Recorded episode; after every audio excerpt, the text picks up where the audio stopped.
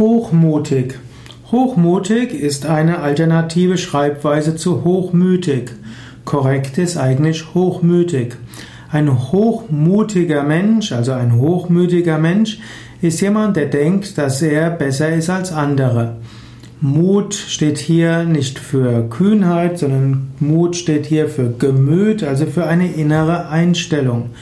Und hochmütig ist jetzt nicht eine hohe, eine gute Einstellung, sondern eine überhöhte Einstellung, wo man sich selbst überschätzt und auf andere herabsieht.